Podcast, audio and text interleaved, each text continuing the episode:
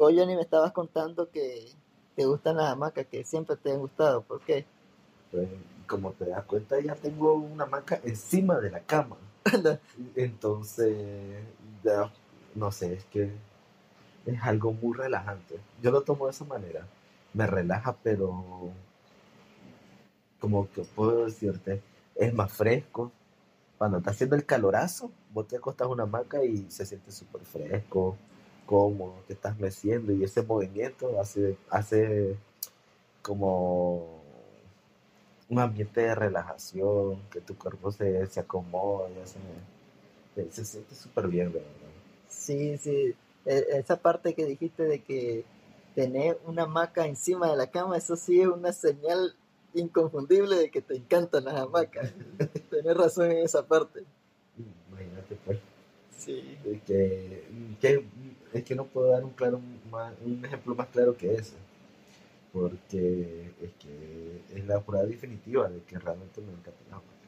Sí, porque yo creo que hasta el momento no he visto muchas casas que tengan una cama debajo de una hamaca, o mejor dicho, que pongan la hamaca encima de la, cama. Por ejemplo, normalmente la gente lo pone en, en, la sala, en su patio. Exactamente, pero ponete a pensar, te caes de la hamaca, caes en la cama. Eso sí es un nivel de seguridad alto. Eso sí se llama ser precavido. Exactamente, entonces yo, yo visiono, yo visiono, porque aparte de visionar ya me cayó de la hamaca.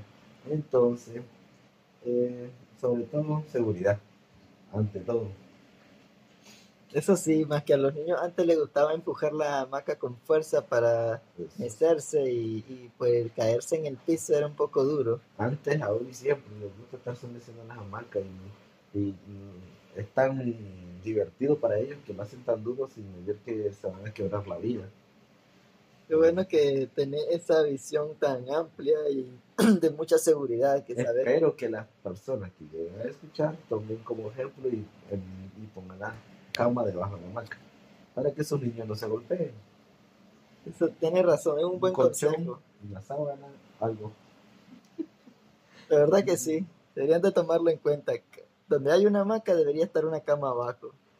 O no podría existir una cama sin ponerle una hamaca encima.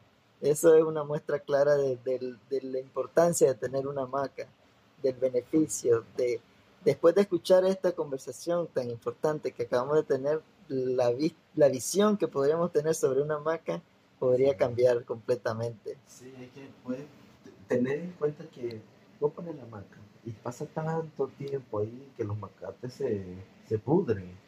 Entonces, o se pudren o le echas demasiado peso o la gente a veces la acomoda en las paredes que tienen filo o en lugares que, que se cortan el y ahí fue un accidente pero sobre todo es que la maca es un placer de vago satisface un montón a las personas que les gusta estar ahí sin hacer nada ese es un punto pero lo otro es que lo otro es que realmente es un placer. También para mí fue un placer. Qué bueno tener ese placer de conversar con vos sobre un tema tan importante. Fue un placer. Sí. bueno. Entonces, ya creo que este placer nos ha terminado y pues la cama esperemos que no se termine nunca y tampoco el de las hamacas. Sí, fue un placer todo esto. Sí. Un placer. un verdadero placer.